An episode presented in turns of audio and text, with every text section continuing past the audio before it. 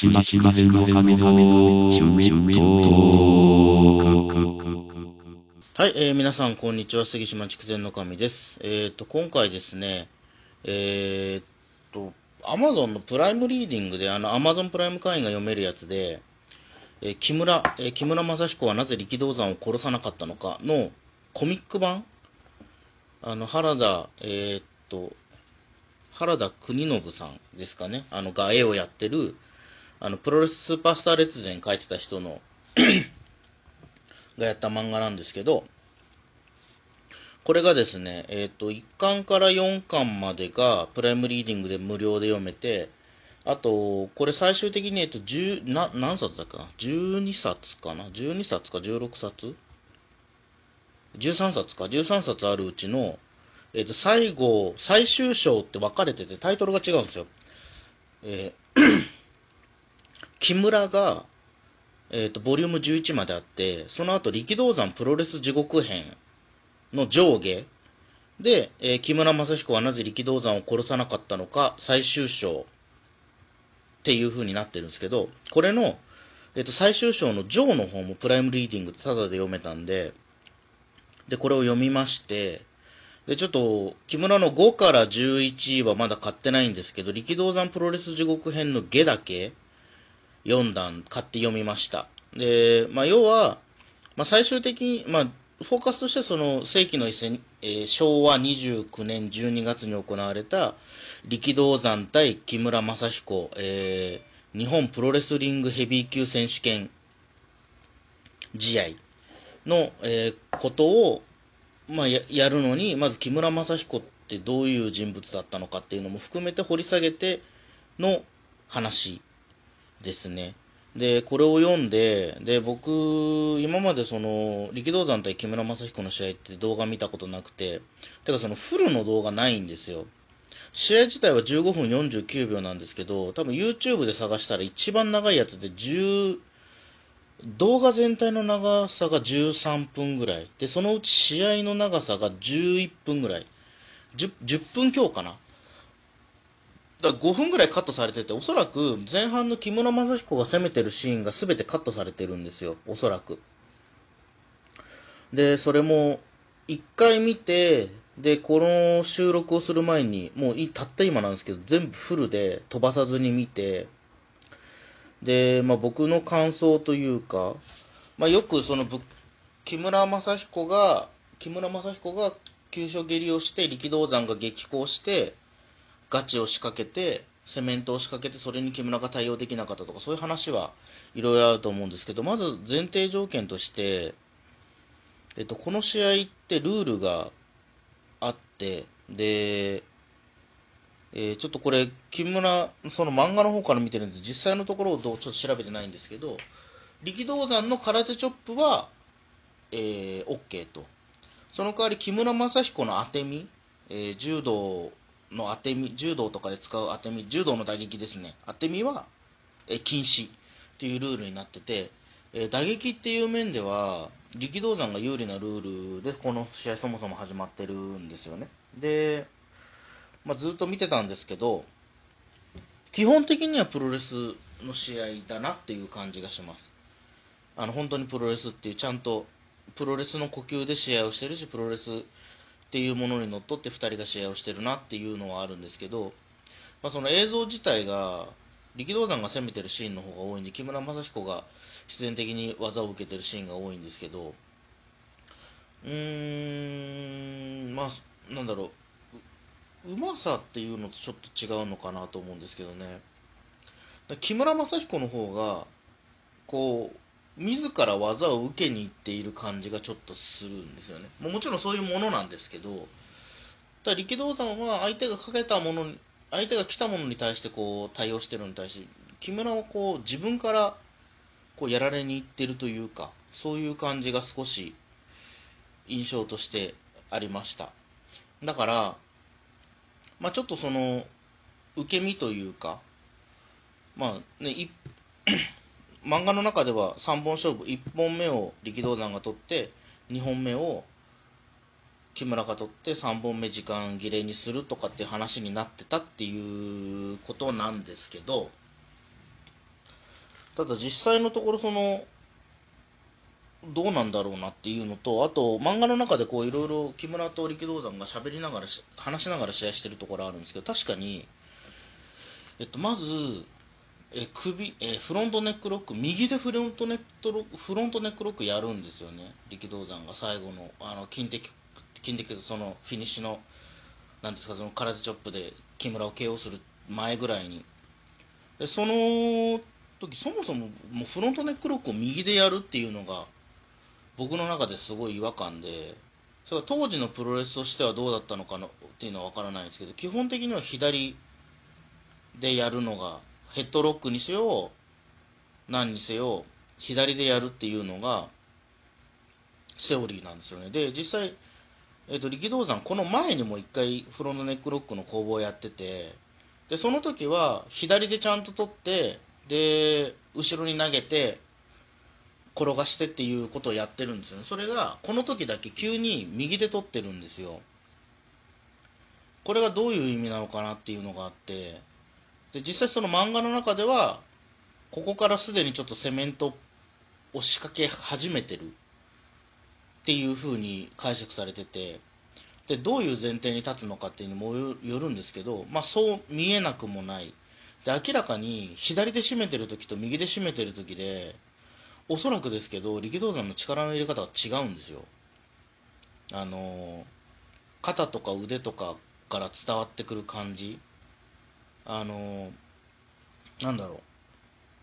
左でやるときは、普通に固めてるだけなんですけど、右でやってるときは手前に引いてるんですよね。背中の感じとかを見ると。で、あれって完全に締めにいってるんですよ。で、おそらくプロレスではあの動きやらないと思うんですよね。なんでかっていうと、結局その、引くと締まるっていうことを見ている人は知らないので、引いたところで締まってるかどうかがわからないじゃないですか。だから、そもそもあえてあれをやる必要がないんですよ。プロレスっていう前提に立つと。ということはっていう推測ですると、おそらくあそこは本当に力道山は締めてたんだろうなと思うんです。で、で、そのフロントネットネックロックが外れた後で、えー、明らかに木村正彦が、あの、もう息が上がってるんですよ。そりゃそうですよね。その、体力的な問題もあるのかもしれないですけど、そもそも首し、結構長時間にわたって首を、おそらく頸動脈ではなく、喉を長時間締められてた。んですから、それは息上がるだろうと思うんですけど、そこのところで、明らかに何か話してるんですよね。で、木村の方から話しかけてるんですよ。力道山が何か返してるんですよ。で、まあ、力道山の表情がちょっと微妙なんですよね。ちょっとこう、なんだろうな、怒ってるような感じでもないんですよね。普通の感じなんですよね。だから、あれは、なんだろう、お前本当に閉めて何やってんだって言われて、ちょっとこう、すまんすまんって言ってごまかしたのか、そういう表情に見えなくもないんですよね。で、実際この前のとこでも、サボりのとこで、おそらく話してるっぽいんですよね。あの、口元の動きとかを見てると、これも木村の方が話しかけて、力道山が返してるように見えるんですよ。わかんないです。もっとちゃんとした、あのー、映像をデジタル処理かなんかしたら、もっとちゃんと見えるのかもわからないですけど、おそらく何か話しながら試合してたのっていうのはおそらく間違いないかなと思います。で、まあ、最終的に、えー、今まで言われてたのは、木村がとっさに出して蹴りが急所に当たって、力道山が激高して、えー、空手チョップを連発して、えー、やったと。あのー、木村を倒したっていうことになってるんですけど、まあ、確かにおそらくそうだと思います。ただこれ一個言えるのは、その右でかけたフロントネックロックの次なんですよね。右でかけたフロントネックロックの次に、力道山が前に来るのを止めようとして前蹴りを出すんですよ。木村が。で、それが急所に当たったっつって一瞬間があって、本当に一瞬間がって、力道山が突然張り手を、と空手チョップをバンバン出す。で、明らかにその首というか、はい、頸動脈のところを打ってる。で、漫画の中でも頸動脈を打ってるっていう。で、木村正彦自体も頸動脈を打たれたって他のテレビ番、昔、後にテレビ番組で言ってるんですけど、明らかに頸動脈を2発やってる。ただ、まあ、それだけでは木村は倒れてなくて、で、その後、左の張り手とかもあって、一回倒れたところを、座り込んだところを、顔面蹴飛ばしてるんですよね。結構、あのーはっきり言って、あの蹴り方はプロレスではありえないです。絶対に。あの、あの角度であの場所を蹴ることはないです。で、で、その後、木村がちょっと弱ったところを前に引きずり出して、首のあたりを踏みつけてるんですよね。あの、うつ伏せになって木村の。明らかに普通にやったら首が折れちゃうようなストンピングをやってて、で、それもプロレスのストンピングじゃないんですよ。で、これ、うん、なんだろう。やったことがある人しかわかんないのかもしれないですけど、その格闘技とかも含めて。あの蹴り方って絶対力逃がせないんで、絶対体重が乗る蹴り方なんですよ、あの蹴り方。あの蹴り方でもし体重を抜いて蹴れてたんだとしたら、力道山めちゃくちゃ力量たあの技量が高いです。すごい技術だと思います。あのー蹴った時の左足の踏み込み方とかを見ても、明らかに体重を乗せて蹴っているので、あれで体重を抜けて蹴ってる、あの、YouTube のコメントとかだと本気で蹴ってるかどうかわかんないって書いてますけど、あの蹴り方で、抜いて蹴れるんだったら、力道山すごい天才ですよ。あれは多分、できないと思う、普通に考えたら。で、それでダメージがあって、で、木村が立ち上がったところに、えー張り手が左右であって、左の張り手かな？が多分顎か何かに入って、えー倒れたんですよね。ですけど、この時に、一回その、木村がタックルで止めに行って、ロープブレイクするんですよ。で、その前にまずロープだぞって言って、ロープブレイクのアピールをしたけど、力道山が攻めてきて、それをロープに逆に追い詰めて止めるんですよね。その時レフリーはブレークをかけて、で、レフリストあの、レフリーがブレークかけるんですよ。で、その時ちゃんと離れるんですよ。で、離れて、その後ずっと木村正彦コーナーのとこになってるんですよね。だルール上、絶対にそこを攻撃してはいけないんですけど、まあ、そこにバンバン、あの、張り手を入れて、で、さっきの蹴りの場面も、一回前蹴りを腹に食らって倒れた、座り込んだところ顔面蹴られるんですけど、その時も、木村正彦は、レフリーの方を見てるんですよ。で、レフリーに言ってるんですよ。止めろっていう風に。で、それが、なんつうのかな。だそ要はそこをついて力道山が木村を攻めて KO したっていう部分があると思うんです。で、後には、木村正彦がプロレスを舐めてたからだとか、力道山の力量を舐めてたからだとかっていう、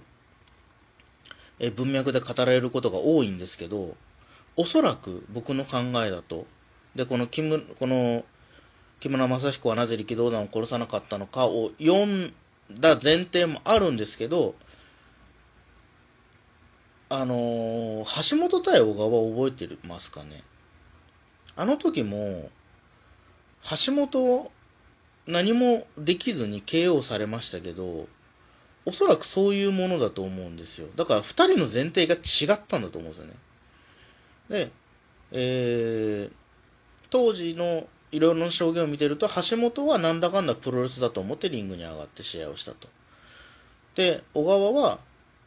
ぶセメントだと思って上がって試合をしたと。だから噛み合わずに、噛み合わずにセメントを仕掛けてくる小川に対して、プロレスをやれって言って、プロレスの流れに戻そうとする橋本を強引に倒してしまうっていう小川橋本戦の流れがあって、僕はそれに見えるんですよね、これ。木村正彦はあくまでプロレスだよっていう前提でこの試合をしていて、でも力道山は、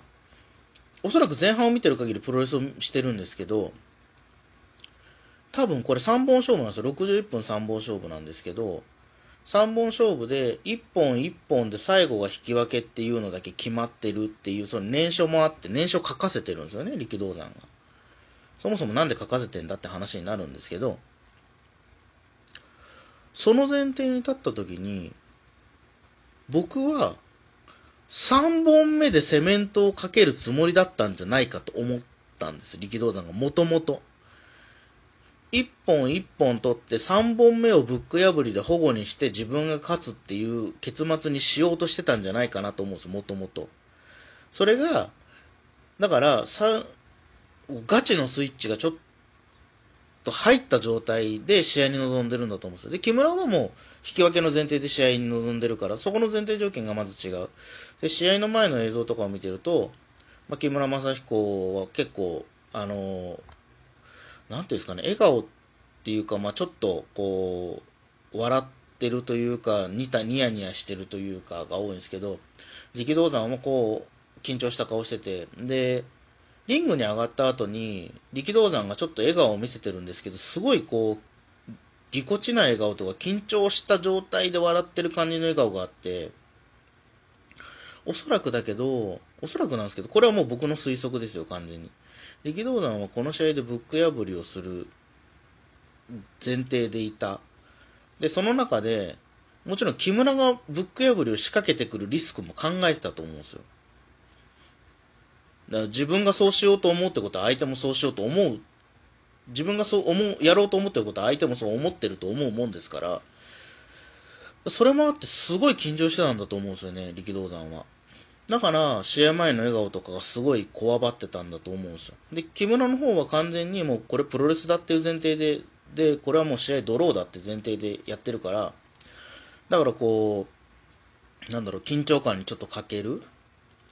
おそらく真剣勝負だと思っていたんなら全然違うと思います。で、ましてや、あの、木村正彦は柔道もやって、で、海外に行って、海外でも真剣勝負をやってっていう人なので、まあそういう部分でそのセメント慣れはしてると思うんですよ、おそらく。ただ、ただ一つ言えるのは、柔道出身なんで、まあ打撃に対する対応っていうのが、やっぱちょっと良くなかった部分もあるかなと思います。実際その、戦後？あ、戦後じゃねえや。えっ、ー、と、戦前か。戦前、あの、明治維新の後、銃剣っていうのがすごく流行って、で、要は柔道の選手がアメリカのボクサーとやるってなった時に、まあ、全然勝てなかったって話があるんですよね。そりゃそうですよね。柔道って組み合ってからの後で、当て身とかも組み合った状態で、相手と接近した状態で打撃をやるのに対して、ボクシングって基本的に相手と離れた状態からやって、相手を打撃で近寄らせないわけですから。だからそういう意味で、力道、木村正彦の方に打撃に対するその対応力っていうのがやっぱりちょっといまいちな部分もあったのかな。で、それと、明らかにブック破りを仕掛け、おそらくブック破りを仕掛けてきたってことは、木村正彦も、